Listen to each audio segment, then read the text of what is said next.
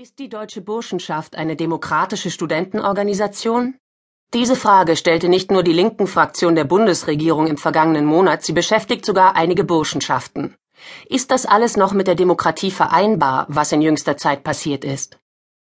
Erst hatte die Burschenschaft der Ratscheks zu Bonn versucht, die Burschenschaft Hansea zu Mannheim auszuschließen, aus dem knapp 10.000 Mitglieder starken Dachverband der deutschen Burschenschaft, kurz DB weil deren Mitglied Kai Ming-au chinesische Wurzeln hat. Dann löste Norbert Weidner von den Ratscheks, Chefredakteur der Verbandszeitung Burschenschaftliche Blätter, einen Skandal aus, weil er den im Widerstand aktiven Theologen Dietrich Bonhoeffer als Landesverräter und dessen Todesurteil durch die Nazis als rein juristisch gerechtfertigt bezeichnete. Das ging manchen dann doch zu weit.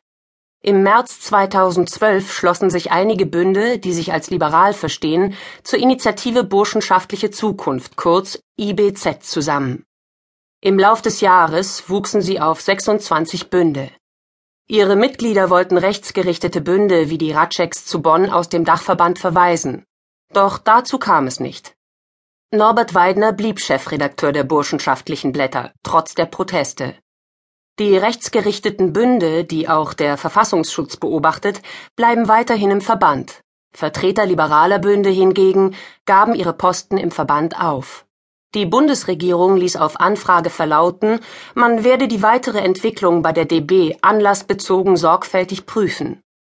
Auf einem außerordentlichen Burschentag im November wurde Norbert Weidner schließlich als Schriftleiter abgewählt und die Deutsche Burschenschaft beschloss, dass ihre Burschenschaftler nicht gleichzeitig Mitglied in Organisationen sein dürfen, die nationalsozialistische Ziele verfolgen. In den Vorsitz für 2013 wurde trotzdem die Wiener Akademische Burschenschaft Teutonia gewählt, die als stramm rechts gilt. Einige liberale Burschenschaften reagierten. Am 1. Dezember trat die Hilaritas Stuttgart aus dem Dachverband aus, den sie 2007 selbst noch geführt hatte.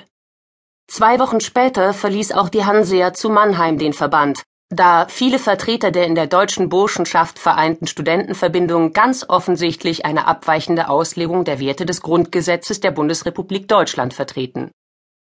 Hansea-Mitglied Kai Ming-au, dessen chinesische Wurzeln vorher für Aufruhr gesorgt hatten, sagt, wir waren es leid, uns für einen Verband zu rechtfertigen, dessen Linie wir selbst nicht mehr vertreten konnten. Zehn Bünde haben den rund hundert Bünde starken Dachverband seit dem Burschentag verlassen. Mir tut es um jeden Bund leid, sagt Walter Tributsch, Pressereferent der Deutschen Burschenschaft und selbst Mitglied der Wiener Teutonia. Von einem Rechtsdruck will er nichts wissen. Bei der Deutschen Burschenschaft möchte man in diesem Jahr intern größtmögliche Harmonie herstellen. In den ausgetretenen Bünden weiß man noch nicht, wie es weitergehen wird. Die Hilaritas Stuttgart möchte einen ganz neuen Verband, die Hansea zu Mannheim kann sich vorstellen, die nächsten Jahre ohne Verband zu bleiben. Und die jüngste Anfrage der Linken? Laut Bundesregierung gibt es keine hinreichenden Anhaltspunkte dafür, dass sich der Dachverband der deutschen Burschenschaft oder die Mehrheit der Mitgliedsburschenschaften verfassungsfeindlich verhalten. Die Austrittserklärungen der liberalen Bünde klingen schärfer.